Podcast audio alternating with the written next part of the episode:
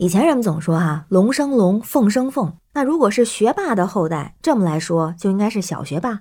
你好，我是天晴。但是后来呢，有了一种新的说法，就是世事难料，物极必反，学霸的后代不一定那么霸。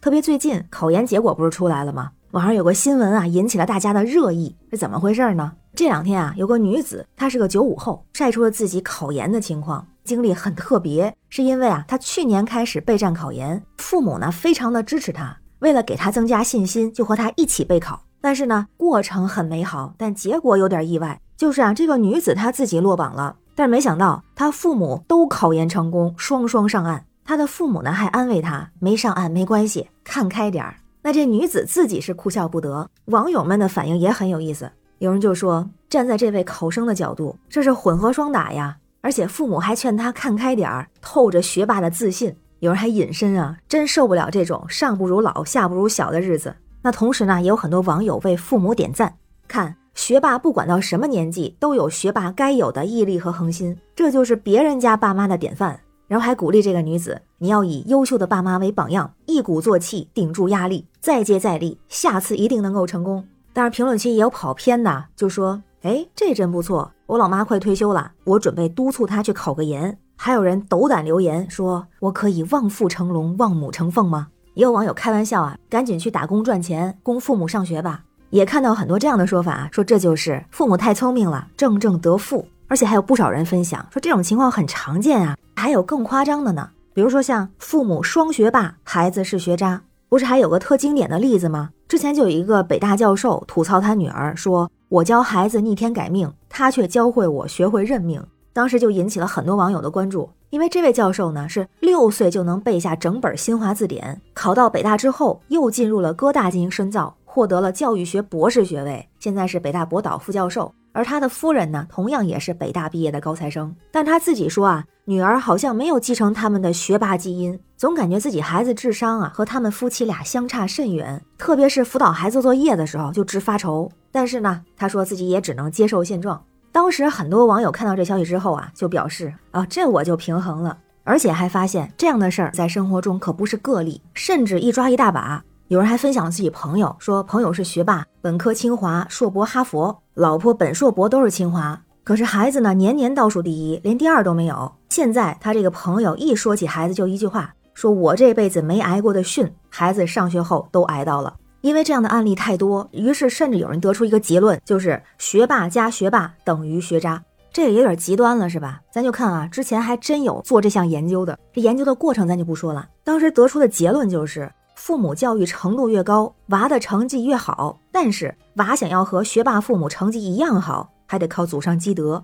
但这一听就是有点玩笑那意思哈。不过当时就有人提出了一个还比较科学的说法，名词儿叫做均值回归。可能您对这个词儿也不陌生哈。包括这一次的新闻里头，也有网友就提到了均值回归，这确实有一定道理。咱先看它怎么回事儿哈。这个说法是跟遗传学有关系。就虽然说根据遗传学的定律，人类智商的遗传力是在百分之七十到百分之八十，但是还有一个概念，就是这个均值回归，就是说父母的极端特征不会完全遗传给下一代，后代这一特征会慢慢向大众的平均值靠近。据说这个理论啊是达尔文他表弟，也就是高尔顿提出的。他当时测量了两百零五对夫妻和他们的九百二十八个成年子女的身高，就发现父母身高很高的话，孩子也比普通人高，但是通常会比父母要矮。相反也成立，如果父母很矮，娃的身高高于父母的可能性比矮于父母的可能性要大。于是呢，不管是外表身高、运动能力，还是智商、学业水平，如果父辈的水平越高，他们的娃的成就就可能越平凡。即使是比普通人好，也很难赶上他们的父母。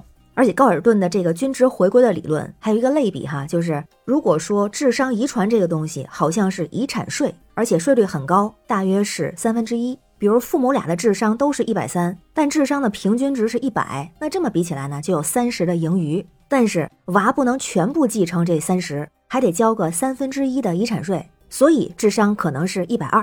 于是，一个很有意思的结论就是，如果娃没有父母的智商高，说明父母的智商可能比普通值要高出太多。于是有人说，那这么一听，好像有了一丝安慰。但问题又来了，如果只用均值回归来解释，如果只用智商要交遗产税来解释，就能完全解释通父母是学霸，孩子不太霸，甚至有点渣？好像也不是。其实它还有其他重要的原因，比如说有一个原因就是环境对遗传基因的影响。因为现在社会竞争越来越激烈，可能之前的一代人不一定大家都会去选择走学习这条路，这个在无形之中就会滤掉很多的竞争对手。而再后来，考学升学似乎成了一个标准化的通道。再说现在更小的孩子，恨不得一生下来就开始各种启蒙加持，从托班、幼儿园开始就挖空心思的择校。所以啊，时代变化了，人们对学霸的要求也不一样了吧？咱们挑衅的说一下。如果就算自己当年是学霸，现在重生一回，还能保证自己是学霸吗？而且呢，智力这个东西很玄妙，它在和当下的成长环境结合之后，也会产生偏差。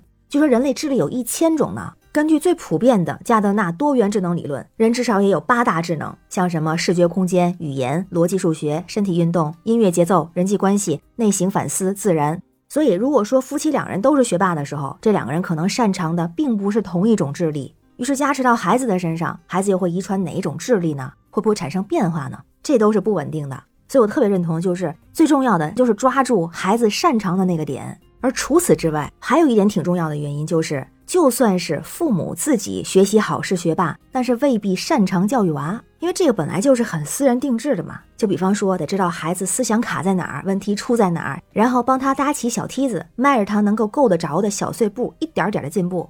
那如果是自己智商很高、学习能力很强，但是不太有耐心这样的父母，就会吼啦：“你怎么这都不懂？你怎么这么笨？”于是有点步子太大，那孩子就有可能吓着了呀，然后还会打上一个笨的标签。我有好朋友之前就跟我分享过这样的经历啊，他老爸是学霸，在初中的时候辅导他物理，就跟他一通发脾气，就嫌他笨呗。就他老爸辅导之后呢，他考了八十多分，后来他老爸不管他了，而没想到人自个儿考了一百分，所以跟教育方式肯定有关系啊。